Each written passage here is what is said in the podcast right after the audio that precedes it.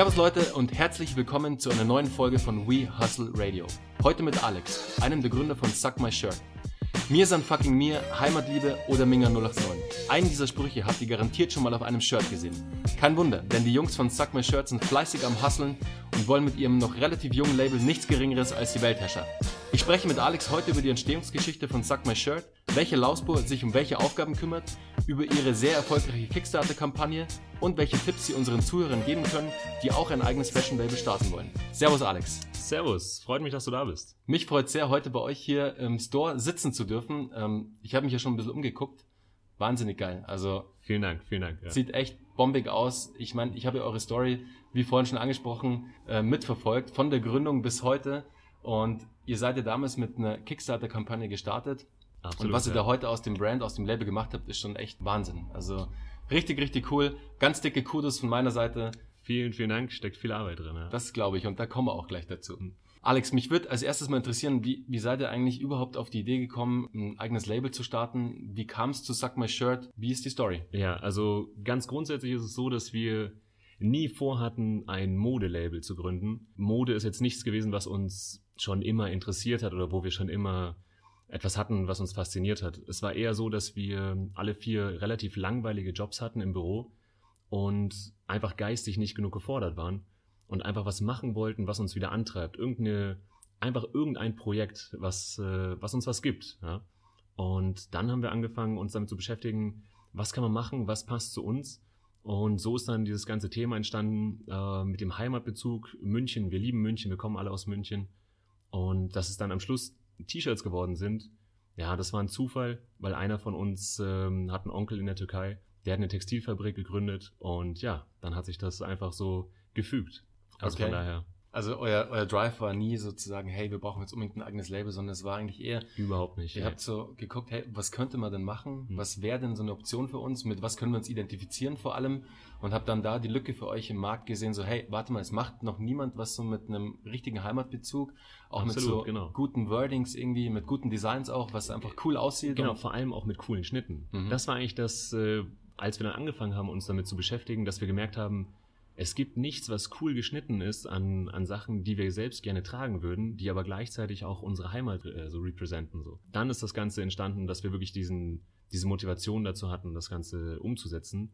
Bevor das Ganze angefangen hat mit dem äh, Label, hatten wir eigentlich die Idee, uns um kleinere Sachen zu kümmern. Also wir haben wirklich mit einem ganz kleinen Projekt angefangen. Das war eine Spendenaktion für Münchner Waisenhaus, wo wir einfach gesagt haben, wir wollen irgendwas machen für München. Und ähm, da haben wir dann wirklich alles Mögliche für dieses Waisenhaus gemacht. Und das war die, unser allererstes Projekt. Hat, wie gesagt, überhaupt nichts mit Mode zu tun gehabt, sondern das war einfach nur, dass wir irgendwas machen konnten. Ja. Neben euren Jobs, dass ihr da Natürlich, einen Impact dann genau. habt. Okay. Einfach ein bisschen anderen Fokus setzen äh, neben unseren Jobs.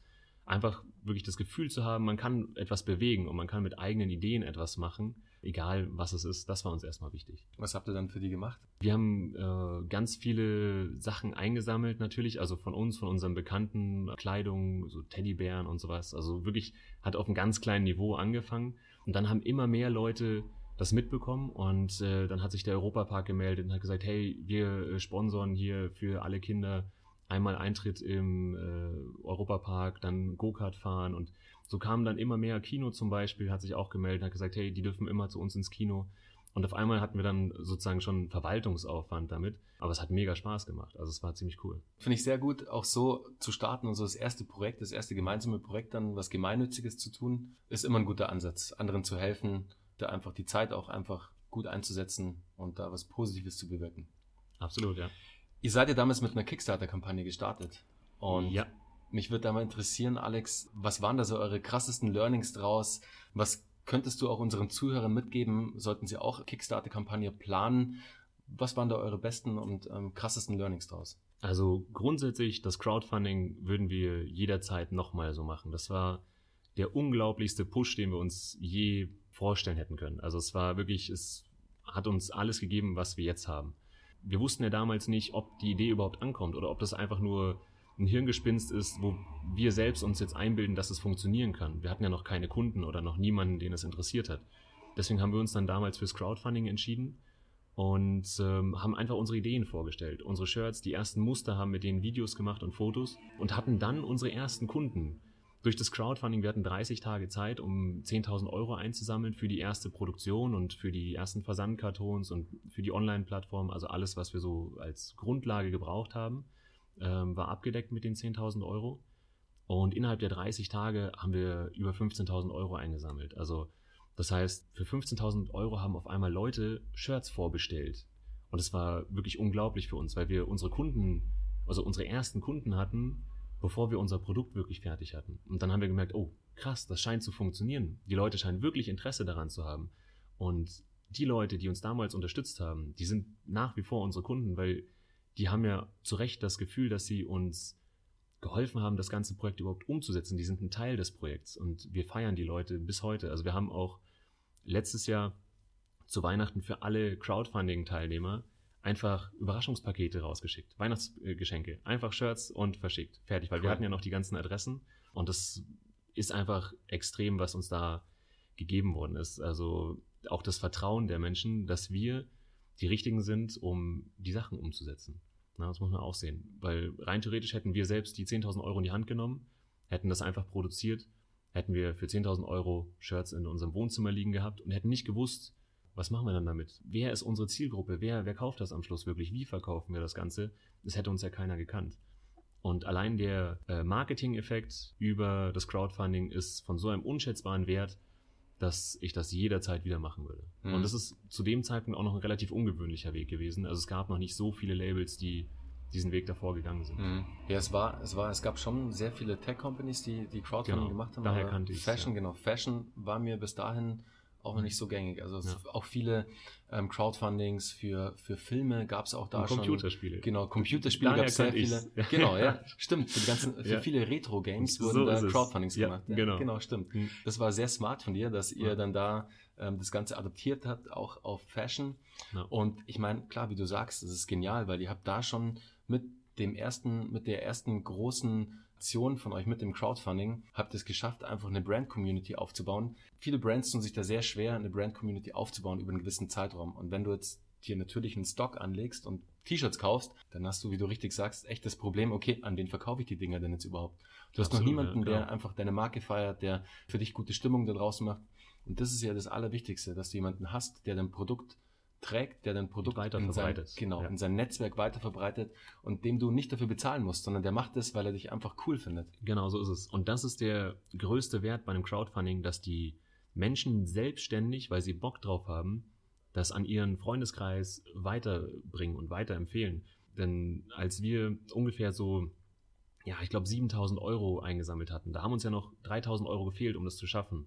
Und da haben wir richtig gemerkt, wie die Leute, die uns bis dahin schon unterstützt haben, das selbst vorangepusht haben, weil sie wollten ja unbedingt das haben. Also sie wollten ja die Shirts haben, sonst hätten sie uns ja nicht das Geld dafür schon gegeben. Und die haben dann angefangen, in ihrem eigenen Freundeskreis zu sagen, hey, pass mal auf, da gibt's so geile Shirts. Du bist doch auch so, also du willst doch auch sowas haben. Unterstützt die Jungs, ne? So. Und das heißt, das sind Menschen, die wir sonst nie erreicht hätten. Und das mhm. so hat es Kreise gezogen, die wir auch, oder die wir mit einem hohen Marketingbudget nur erreicht hätten. Ne?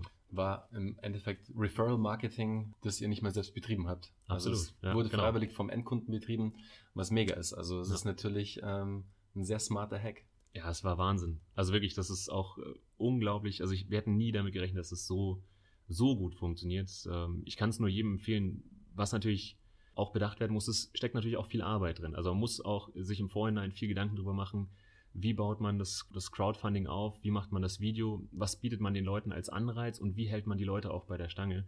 Denn man muss ja auch über die 30 Tage jeden Tag den Menschen wieder vermitteln, okay, wie ist jetzt der aktuelle Stand, wo, wo stehen wir gerade, an was arbeiten wir gerade, was passiert danach, wie schnell geht es dann voran, weil wenn wir erst in, also wenn wir nach 30 Tagen das Geld einsammeln und dann sagen, okay, jetzt in vier Monaten kommen die Shirts, dann hat da ja auch kein, keiner Bock drauf. Das heißt, es muss davor schon relativ gut geplant sein, was passiert an welchem Tag und wie ist der, wie der Ablauf. Ich habe inzwischen nämlich schon viele Crowdfundings auch miterlebt, die eigentlich ein gutes Konzept hatten, aber daran gescheitert sind, dass die Gründer sich nicht genug damit beschäftigt haben, wie ist der zeitliche Ablauf und was kann man den Leuten an Mehrwert noch bieten. Hm. Du brauchst halt auch eine richtig gute, durchgeplante, durchdachte Kommunikationsstrategie dahinter. Genau. Dass du eben genau immer kommunizierst, hey, wo stehen wir gerade, wie du richtig sagst, das ist so mhm. wichtig, weil der, Kunde sich ja oder der User, der, der Backer ja schon damit identifiziert und der Ja. möchte natürlich täglich wissen, hey, wo stehen die Jungs jetzt? Was, Genau. was passiert da? Ja. Ich will da mit im Team sein und der fühlt sich ja dann auch als Teammitglied. Absolut, genau so ist es. Das Und- ist ein Teil des Ganzen. Genau. Also, ja. Und das ist ja das auch dann, wo du im Endeffekt den größten Effekt ja auch erzielst, dass derjenige Teil der Crew ist. Er Genau. fühlt sich dann so und er gibt dann auch sehr viel von sich. genau. Ihr betreibt ja euer, euer Label, euer, eure Company mehr oder weniger als Side-Business. Das heißt, die Gründer haben eigentlich noch feste Jobs nebendran oder Teilzeitjobs. Ich stelle mir das relativ krass vor von, von der Workload, die sich da ähm, auftut für euch. Vom Thema Marketing, Logistik bis zum im Shop stehen und ähm, den Stuff zu verkaufen, mit den Kunden zu sprechen. Wie handelt ihr das denn alles? Äh, ja, du hast recht. Also wir machen das Ganze nebenbei. Liegt vor allem daran, dass wir eben äh, ja, uns noch ein bisschen Sicherheit behalten wollen. Einer hat jetzt auch studiert und äh, ist bei seinem Arbeitgeber verpflichtet. Wie du schon sagst, es, sagtest, ist es relativ viel Arbeit, aber es ist es uns auch wert. Also wir haben am Anfang natürlich extrem viel versucht selber zu machen, um Kosten zu sparen. Vor allem mit dem äh, Versand. Also das heißt, wir haben immer bis um zwei in der Nacht die Pakete gepackt, sind am nächsten Tag in der Früh dann zur Post gefahren haben das Ganze da abgeliefert, dann in unsere normale Arbeit, dann wieder nach Hause nach der Arbeit, wieder verpackt und so weiter. So ging das dann äh, durchgehend, bis wir dann gemerkt haben, okay, jetzt leidet der Kunde dann darunter, dass wir es selber machen. Ähm, das heißt, die Pakete kommen später an, als die Kunden es gewohnt sind, wenn sie zum Beispiel bei Amazon bestellen. Weil inzwischen ist es so, jeder ist es gewohnt, dass das Paket spätestens in zwei Tagen ankommt. Und ab dem Zeitpunkt haben wir uns gedacht, okay, gut, wenn wir es nicht mehr so hinbekommen, dann muss es jemand machen, der das Ganze besser macht, der natürlich dann auch was kostet. Und deswegen haben wir das Ganze ausgelagert. Allerdings muss man im Nachhinein sagen, wir haben am Anfang gedacht, ja, die Kosten, lohnt sich das überhaupt für uns? Im Nachhinein muss man sagen, es hat sich voll gelohnt. Also wir investieren jetzt Geld dafür, dass jemand anders die Pakete verschickt und das super gut macht und super schnell. Also wir sind auf Amazon-Niveau und das Geld, das wir dort ausgeben, ist es auf jeden Fall wert, weil die Zeit, die wir jetzt haben fürs Marketing und uns weiterzuentwickeln und das Projekt weiter voranzubringen, ist einfach so gut investiert, dass es sich auf jeden Fall lohnt. Und natürlich können wir jetzt dann auch ganz normal im Store stehen und ähm, die Leute, die herkommen, begrüßen. Und die kennen uns ja auch von Instagram. Und das ist einfach was anderes, äh, wenn wir hier wirklich selbst stehen und äh, mit den Leuten cool sind, als wenn wir jetzt einfach irgendwelche ja, Fremden sozusagen einstellen und die gar nicht so hinter der Marke dann stehen würden. Ja. Euer Commitment ist ja auch ganz ein anderes. Also Ja. ihr steht ganz anders im Laden, als jetzt ein Angestellter im Laden stehen würde, weil es euer Baby ist. Also Absolut. Ihr sprecht ganz anders mit dem Kunden. Ihr versucht, ihr seid da auch auf einer ganz anderen Ebene unterwegs als jetzt ein Angestellter. Ihr seid ja da sofort ähm, einfach ähm, Feuer und Flamme, wenn der Kunde reinkommt, was ihr Genau. wollt. Ihr wollt ihm einfach ähm, euren Stuff verkaufen. Ja, es geht Stuff gar nicht so ums Verkaufen. Ist, ist vielleicht Das falsch, ist- sondern dass ihr, dass der Kunde einfach ein gutes Feeling bekommt, wenn er hier reinkommt Genau. und sich sofort einfach mit dem Brand, mit euch, mit mal Shirt identifizieren kann. Genau so ist es. Denn bei uns ist es auch so, wir haben inzwischen wirklich schon eine freundschaftliche Basis äh, mit unseren Supportern. Wir laden die Leute auch einfach ein zum Kickern. Also es ist völlig egal, die können hier einfach herkommen. Wir haben äh, PlayStation da, Nintendo. Das heißt, wir zocken hier einfach mit den Kunden, auch um Prozente ähm, oder Kickern. Wir machen Kickerturniere. Also es ist einfach auch eine geile äh, Stimmung und es ist cool, die Leute kennenzulernen, die einen supporten oder die die Marke äh, supporten. Und das ist ein anderes Feeling, als wenn man jetzt in irgendeinen Laden geht, um was zu kaufen. Bei uns können die Leute einfach so vorbeikommen, weil es cool ist und weil es Bock macht. Das Ding, äh, also unser Store ist so eingerichtet wie unser Wohnzimmer, wie unser Traumwohnzimmer. Und genauso fühlt sich das auch an. Und genauso fühlt es sich auch an. Ich Ja. war ja auch gerade, oder ich bin ja auch gerade bei euch im Store.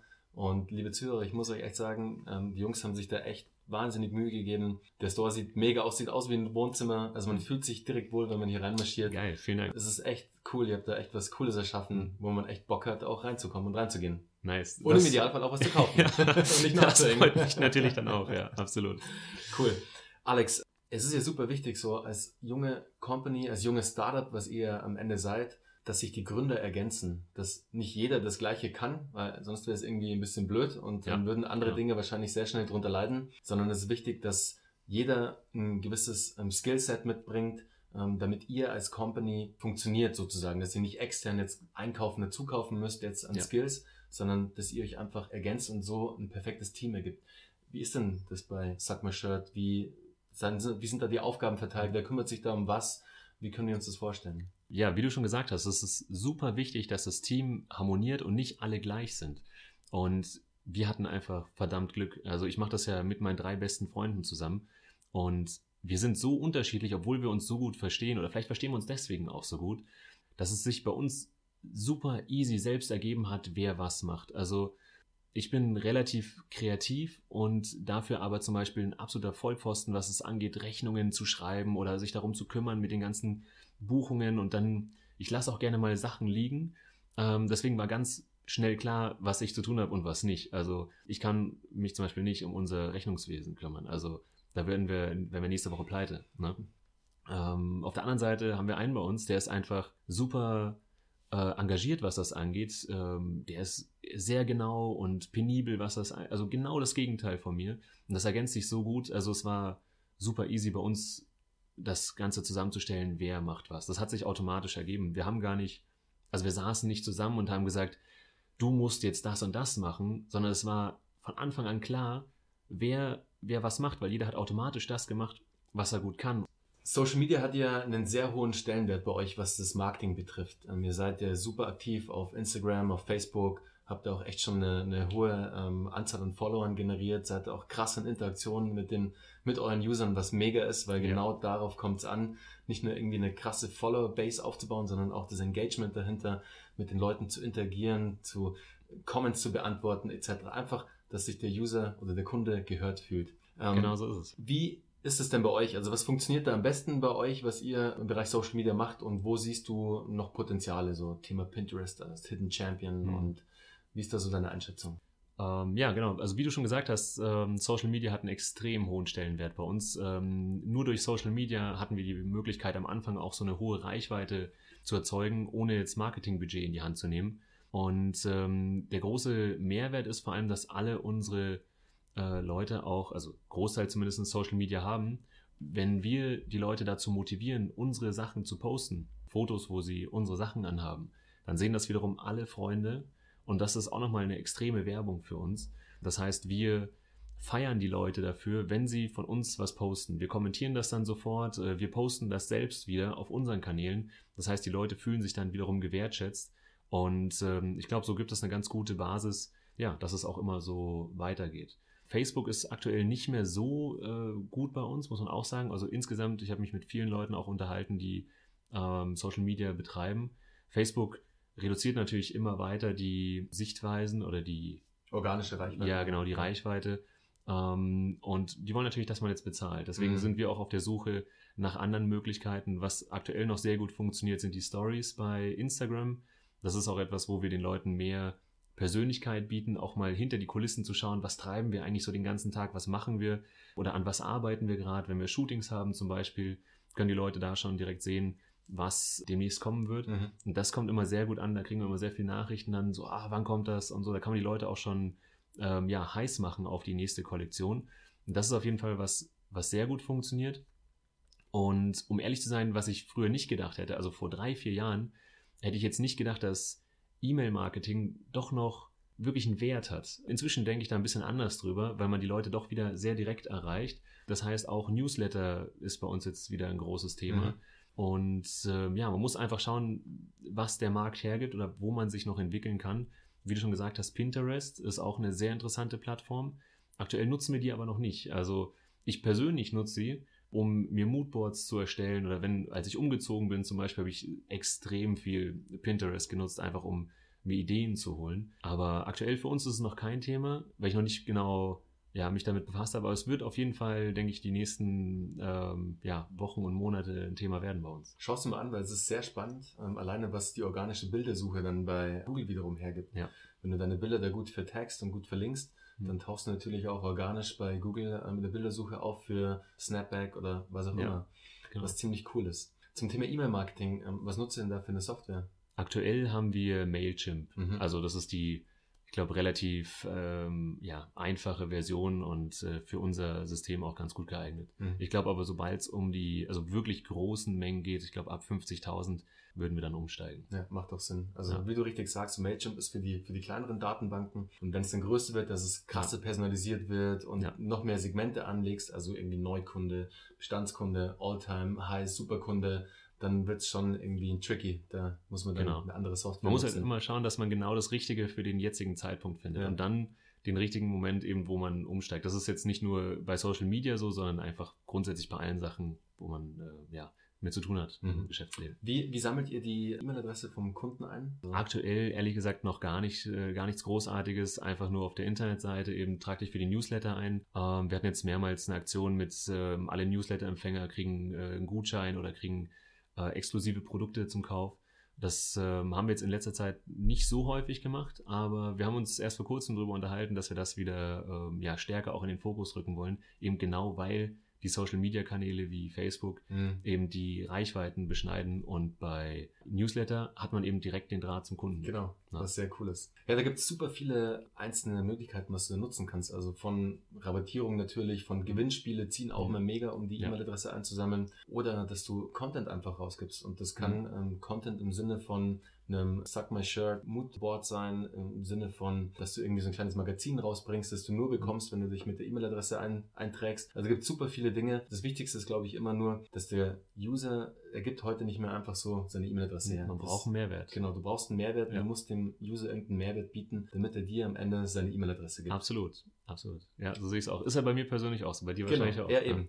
Genau. Ganz klar. Ja, cool. Also könnt ihr ja mal abchecken. Interessiert mich sehr. Ich bin gespannt, was ihr da als Ja. nächstes dann bringt. Ähm, Okay. Ich werde es auf der Website verfolgen. Sehr cool.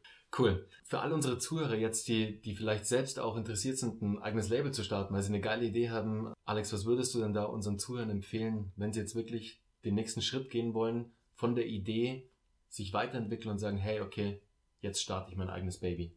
Einfach machen. Einfach machen und sich nicht abbringen lassen. Das ist am Anfang, denke ich, das Wichtigste. Denn am Anfang ist es so, wenn man jemand die Idee erzählt und je nachdem, in was für einem Umfeld man sich bewegt, wird man viel oder oft hören, ja, hm, ich weiß nicht, das gibt's doch schon so oft oder das wird nicht funktionieren. Man darf sich da nicht abbringen lassen. Wenn man selbst Ideen hat und wenn man selbst an etwas glaubt, dann soll man es einfach machen. Und während dem Machen merkt man dann, wo man sich entwickeln kann oder man stößt an Grenzen und man muss die einfach dann überwinden und sich selbst weiterentwickeln und nur so kann das was werden. Weil niemand kann von Anfang an alles. Auch ähm, wir sind super klein gestartet und wir konnten, ich habe davor noch nie eine Internetseite gemacht. Ich habe davor noch nie irgendein Produkt ähm, designt. Ich habe davor noch nie irgendwie mit dem Zoll zu tun gehabt oder mit dem Finanzamt und so weiter. Ja. Hätte mir davor jemand gesagt, was das alles für Arbeit ist und hätte gesagt, ah, das musst du noch machen, das hätte ich vielleicht das nicht gemacht. Ja? Aber ich habe mich einfach reingestürzt in die Arbeit und bin von einem Problem zum nächsten gestolpert, habe aber jedes einfach überwunden. Mit den Jungs natürlich. Und ähm, man muss es einfach machen und sich selbst entwickeln und sich nicht da abbringen lassen von anderen. Mhm. Dann wäre das auch für dich so eine der wichtigsten Eigenschaften eigentlich, die man als Unternehmer braucht, oder? Mhm. Einfach es zu tun, nicht lange zu überlegen, nicht lange die Idee einfach im Kopf zu lassen, sondern einfach zu Ja. sagen, hey, come on, Direkt probieren. Direkt einfach machen und sehen, was passiert. Mhm. Und daran, man kann nur dran, daraus lernen. Auch wenn es scheitert, man hat was daraus gelernt und man weiß dann, warum ist es gescheitert oder wo waren die Hindernisse. Und fürs nächste Mal klappt es dann einfach besser. Mhm. Apropos Scheitern, bringt mich direkt zur nächsten Frage. Okay. ähm, was war denn in, der, in den letzten vier Jahren, jetzt seitdem es Suck My Shirt gibt, euer größter Fuck-up? Was ist denn so, was ist da passiert, was euch fast so irgendwie aus der Bahn geworfen hat oder euch mal kurz aus der Bahn geworfen habt, aber ihr Ah, gesagt da habt, gibt's so viel. Da gibt's wirklich so viel. Ich glaube, jeder, der schon mal was gegründet hat, wird's bestätigen. Es kommt so viel Unerwartetes auf einen zu, dass man wirklich vor allem am Anfang regelmäßig damit zu tun hat und sich denkt, scheiße, was ist jetzt passiert? äh, wie kriegen wir das Ding jetzt gelöst? Ähm, der größte Fuck-up war bei uns aber definitiv noch vor dem Start. Also das war wirklich für uns damals eine krasse Sache. Ist jetzt auch was, was ich so noch nie jemand erzählt habe, außer meinem äh, engsten Umfeld, das muss ich jetzt auch dazu sagen. Und zwar noch bevor das Projekt, äh, noch bevor das Crowdfunding gestartet ist, hatten wir äh, die ersten Ideen und wir hatten eine Facebook-Seite mit knapp 300 Leuten, mit 300 Followern. Also wirklich nichts. Ja, also wir hatten nur die paar Freunde Mhm. halt, die netterweise aus Mitleid vielleicht die Seite geliked haben. Ne? Und ähm, ich habe da einfach ein Bild hochgeladen mit einer Idee, das, äh, die ich hatte. Und da war eine ja echt ganz nette Frau drauf, ähm, Wiesenbild mit äh, Dirndl. Ich habe das Gesicht abgeschnitten, also nur den Ausschnitt. Und ähm, da stand dann halt Brust äh, drauf. Und das war so eine Idee, die wir hatten. Wir hatten nichts anderes. Ähm, wir hatten auch ja, noch keinen großen Plan, was das überhaupt werden sollte. Und eine Woche später habe ich einen Brief bekommen äh, von einem Anwalt, dass wir wegen Bildrechtsverletzung 25.000 Euro zahlen müssen. Und ja, da saß ich dann erstmal zu Hause und habe gedacht, fuck, was? 25.000 Euro? Einfach so. Und wir sind kurz davor umgezogen. Wir sind nämlich zusammengezogen in der WG. Ja. Und wir haben wirklich unser ganzes Geld in die Wohnung gesteckt. Das heißt, ich war auch wirklich blank, hatte keine Kohle. Und dann der Brief und da war es dann so, dass ich gedacht habe, scheiße, jetzt eigentlich, ja, eigentlich müsste, also war es das jetzt, ne? Das wird nie passieren, dieses äh, Label und der Traum, den ich da hatte, das Mhm. wird es einfach nicht geben. Ich habe dann, äh, ich glaube, einen halben Tag so im, im Selbstmitleid gebadet und dann war das allerdings die größte Motivation, die ich hatte. Also danach habe ich gesagt, nee, das hole ich mir doppelt und dreifach zurück. Jetzt erst recht. Dann haben wir einfach richtig Gas gegeben. Also das war wirklich so, wir haben, wir mussten das Geld zahlen, also es, wir sind nicht drum herum gekommen. Und dann haben wir aber richtig Vollgas gegeben. Und das war wirklich eine Motivation, wo wir gesagt haben, das holen wir uns doppelt und dreifach zurück. Mhm. Wir arbeiten da richtig krass für und im Nachhinein bin ich sogar dankbar dafür, weil erstens habe ich zum richtigen Zeitpunkt was gelernt. Eben äh, Bildrecht, ja, habe ich mich damit auch mal beschäftigt. Zweitens war das die größte Motivation, die ich je hatte. Ja, ja. Also wirklich, da war, hätte, mich hätte nichts anderes so extrem motivieren können in dem Moment. Okay, ja, krasse Story. Ja. Habt ihr das Bild dann einfach aus dem Netz gezogen oder war das Ja, natürlich. Damals, so oder- dumm wie ich war, habe ich einfach bei Google Bild äh, rausgesucht, habe dann ähm, kurz sogar noch Bildrecht gegoogelt und dann stand so, ja, wenn man das Gesicht nicht erkennt und wenn man ähm, die Person halt nicht identifizieren kann, dann ähm, gibt's keine Bildrechtsverletzung. Ich so, okay, gut, alles klar, habe Gesicht abgeschnitten, ein paar Muttermale entfernt. Aber hat nicht gereicht. Was ich nämlich nicht wusste, war, dass diese Person äh, die Tochter von irgendeinem Rockstar war, die halt Oh, auf der shit. Wiesen war. Und deswegen haben die auch so eine hohe Gage verlangt. Also Oh, äh, deswegen musste ich dann wirklich, also ja, diese 25.000, die waren dann erstmal ein Brett natürlich. Krasses Learning, krasser Fuck-up, Ja, aber umso cooler und umso besser, dass ihr dann hinten raus gesagt habt, hey, und jetzt erst recht. genau. Und dass absolut. das dann eure Motivation war, okay, jetzt starten wir voll durch. Nicht mehr Ja. irgendwie Halbgas, sondern Vollgas, sechster Gang. Ja, vor allem aus meinem Umfeld kam natürlich auch so, ah, jetzt musst du es lassen, wenn es schon so anfängt, dann, dann ist es ein, ist ein Zeichen und so Omen, weiter. ja. Da gesagt, nee, drauf geschissen, jetzt erst richtig. Also das hat mir wirklich, ja, die, die Power gegeben, da richtig durchzustarten. Sehr cool. Das Ja. ist, eine, ist eine krasse Story, auf jeden Ja. Fall. Also viele hätten wahrscheinlich das Handtuch geworfen Ja. und hätten sich gedacht, hey krass, bevor es überhaupt losgeht, kriege ich Mhm. hier schon ähm, Klagen von dem Anwalt. Wie soll das denn überhaupt werden, wenn ich überhaupt mal richtig mit meinem Brand kann? Jetzt habe ich gerade nur mal ein Bild gepostet auf einer Facebook-Seite mit 300 Fans. Aber seitdem ist natürlich, ähm, ja, achten wir natürlich sehr genau drauf. Und ähm, wenn uns das jetzt passieren würde, wäre das natürlich noch viel teurer. Also ich meine, deswegen ist es vielleicht ganz gut, dass es direkt am Anfang passiert ist. Mhm. Ja. Okay, krasse Story und danke, Ja. dass du sie mit uns, mit mir und mit unseren Zuhörern teilst. Sehr cool. Du weißt ja, dass ich sehr viel lese und sehr viel so mich mit, mit Büchern und ähm, Stories von anderen Unternehmern beschäftige. Was hast denn du da so für ähm, Inspirationsfelder, wo du dir Inspiration holst? Liest du auch viel? Bist du viel im Netz unterwegs, auf Blogs? Ähm, Gibt es da irgendwie so was Spezielles, wo du dir dann Inspiration holst? Also Inspiration, ja, ist ja immer sehr vielseitig. Also ich bin sehr viel auf YouTube unterwegs und schaue mir äh, gerne Vorträge an, zum Beispiel, was mich persönlich interessiert, ähm, autonomes Fahren, Robotik, Digitalisierung. Das hat aber jetzt natürlich nichts mit unserem Label zu tun. Das bringt mich einfach selbst als, als Mensch weiter, also weil es mich interessiert. Und ähm, ja, manchmal kann man ja gar nicht so genau sagen, woher kommt jetzt die Inspiration für etwas, was man danach macht, weil das auf ganz vielen verschiedenen, verschiedenen Wegen passiert. Also ich kann jetzt da keinen genauen Punkt sagen, wo ich sage, das muss jeder gelesen haben oder gesehen haben. Ich denke, jeder sollte für sich entscheiden, was interessiert ihn oder was kann ihn antreiben. Und ähm, wir haben, wir leben ja in einem Zeitalter, wo man so viel Informationen hat, zum Glück, dass man einfach bei YouTube das eingibt und man findet immer jemanden, der wirklich viel darüber weiß. Und wirklich die ähm, Hochschulvorträge liebe ich ja. Also es ist, hört sich jetzt ein bisschen freakmäßig an, aber ich kann mir zwei Stunden Hochschulvorträge anschauen über irgendein Thema wie zum Beispiel Robotik. Finde ich super faszinierend. Gibt es aber ein Buch, ähm, das du jetzt auch so im Kopf hast, das du direkt weiterempfehlen könntest? Eine Billion Dollar. Das ist ein sehr interessantes Buch über unsere Wirtschaft, äh, wie Weltwirtschaft funktioniert. Und das hat mich durchaus geprägt in meiner Ansicht über die Finanzmärkte und was man oder wie großes Geld bewegt wird. Einfach sehr interessant, einfach als Grundwissen. Ich pack euch, liebe Zuhörer, das eh dann in die, in die Shownotes, in die Beschreibung rein, dass ihr mal gucken könnt, was der Alex da im Buch empfohlen hat und checkt's einfach aus. Zum Abschluss und die letzte Frage immer so im Podcast, Alex, ist eigentlich immer so Morgenroutine. So, was machst du als Unternehmer, um irgendwie Schwung in den Tag zu bringen, zu pushen, irgendwie, dass du raufkommst und sagst, hey, okay, neuer Tag, neue Ziele, let's go. Gut frühstücken. Sehr gut. Ist auch, mein, ist auch eins meiner, meiner, meiner, ähm, meiner Tasks morgens gleich. Und bei mir ist es wirklich so krass, Alex. Ich freue mich abends schon, wenn ich ins Bett gehe, aufs Frühstück. Das ist mein Das Drive, geil, ja. ins Bett zu gehen, Nice. zu sagen so, hey geil, morgen mache ich mir erstmal ein mega geiles Frühstück. Sehr, sehr cool. Ja, kann ich voll nachvollziehen. Gut frühstücken ist wichtig, um gut in den Tag zu starten. Ja. Und dann hat man die volle Energie und Power. Bin ich voll bei dir. Ja. Ich feiere das Geil. Frühstücken total. Ich bin mega der Frühstücker. Absolut. Ich Kein auch. Picknicker, aber ein Frühstücker. Cool. cool. Nice. Hey Alex, herzlichen Dank, dass du heute mein Gast warst. Vielen Dank, coole dass du da Story. warst. Ja. Danke, danke. Coole Story, cooles Label. Leute, checkt's aus. Ich packe euch alle Infos in die Show Notes, Website, Instagram, Facebook sowieso. Schaut euch Suck My Shirt an, guckt euch an, was die Jungs so treiben. Sie machen nämlich echt coolen Stuff und sie machen es vor allem mit einer Leidenschaft, die mir bisher selten begegnet ist. Also die Jungs stehen zu 150 Prozent hinter ihrem Label. Sie leben das, was sie verkaufen und dann kann es einfach nur geil sein, ein Teil von sowas zu sein und sich so ein, Shirt zu holen, sich ein, ein Sweater zu holen, ein Cap zu holen, einfach Teil von einem Brand zu sein, der was Cooles verkörpert. Vielen Dank. Und in diesem Sinne, macht es gut. Ciao, bis zum nächsten Mal. Ciao, Servus.